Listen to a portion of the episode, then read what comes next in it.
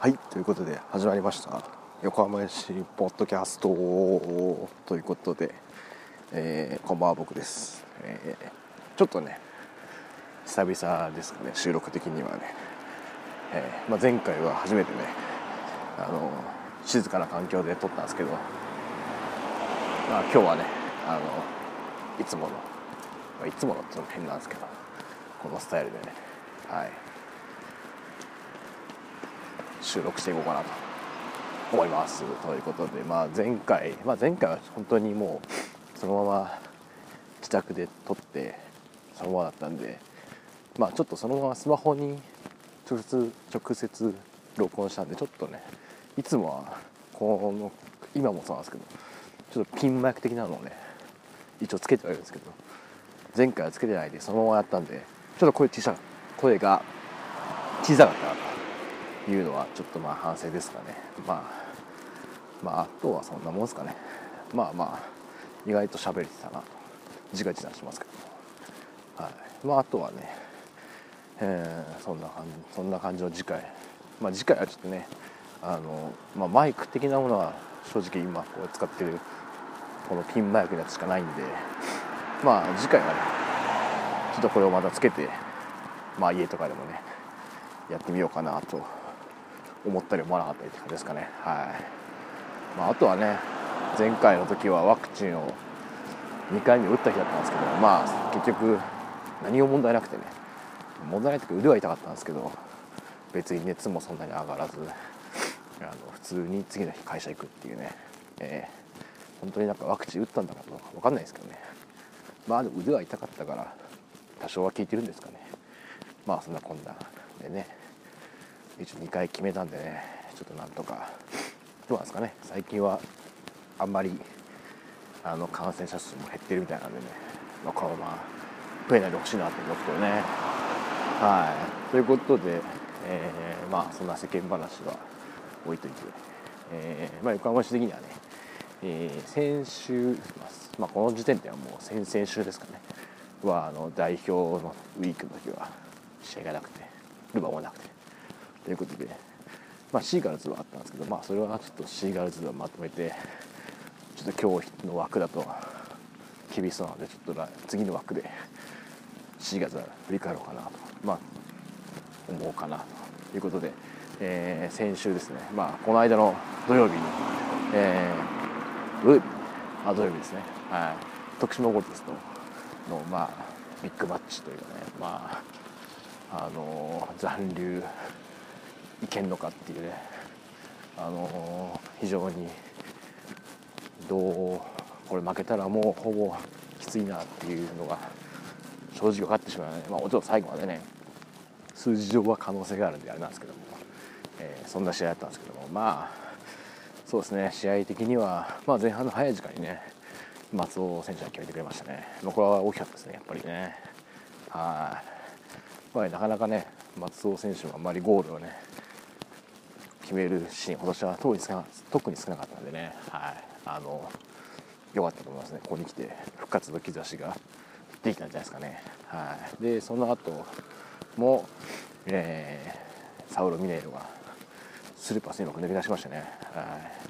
えーキーパーと1対1のところで、まあ、あれはすごい強烈なシュートでしたね。非常に素晴らしいシュートを決めてくれました。これ2対0ということでね、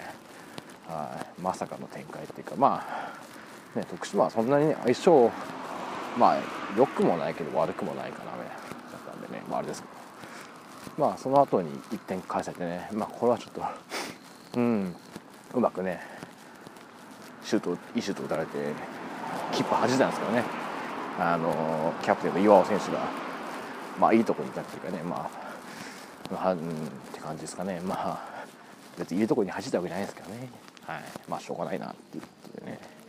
これで1点差に詰められるんですけども前半のアディショナルタイムにまたサウロ・ミネロがね抜け出して、まあ、今度はキーパーの股の間をね股の下か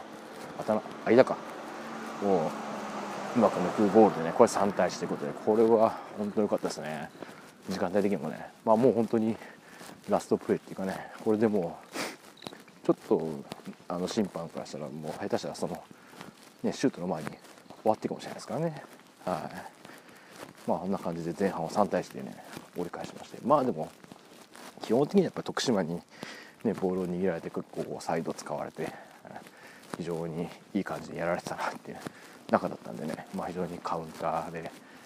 3点取れたっていうのはね大きかったんですけども、まあ、後半に入ってまたメンバー変えた徳島がまあ本当にねポンポンポンポンボールがつながってね本当にサイドに揺さぶられまくりましてね、えー、これで、まあ、1点 ,1 点決められてもう1点決められてってことになって3対3に、ね、なってしまうということで、まあ、これはちょっと結構正直がっくりねきましたね、えー、やっぱりまあ選手交代が遅いとは思わなかったですけどね。特にまあなんとかねどうこうどう変えるかっていうのもねいろいろね考えれますからね。ちょっとまあ悩んじゃうところだったと思うんでね難しいところだったんですけどね。はい。まあそんな感じでちょっとまあただね基本的にやっぱりサイドの選手を捕まえれてなかったですね。し、うん、非常に相手がうまかったな。本当にもう逆サイドフリーとかねうまく本当に失点シーンは本当に完全に崩されたなっていう感じのね失点シーンだったんでね。はい。あれですけどまあそんなこんなで3対3に追いつかれてまあそこから高木選手と、えー、シューバ選手ねシルバから入ったかな。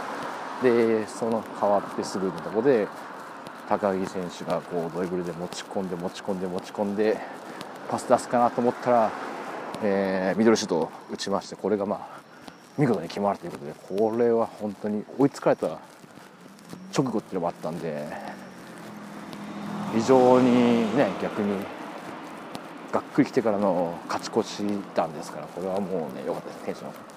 上がりましたね。はい。で、まあ、その後渡辺一馬とか前島とか、えー、松浦かを入れながらのらりくらりとまあその後もね結構やられてまあでもその後は結構逆にあの一味とかをね特徴も入れてサイドを使うっていうのはもう本当にシンプルに前にのフォワードに当てていくっていうスタイルになったんでそれは結構助かったかなともうその同じようにサイドからねやられてたら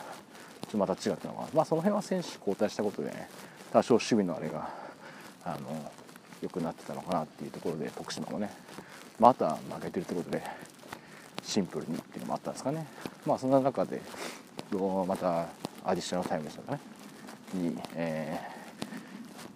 ディフェンスのクリアボールをね、えー、渡辺一馬が収めましてねちょうどキーパーも出てたってことで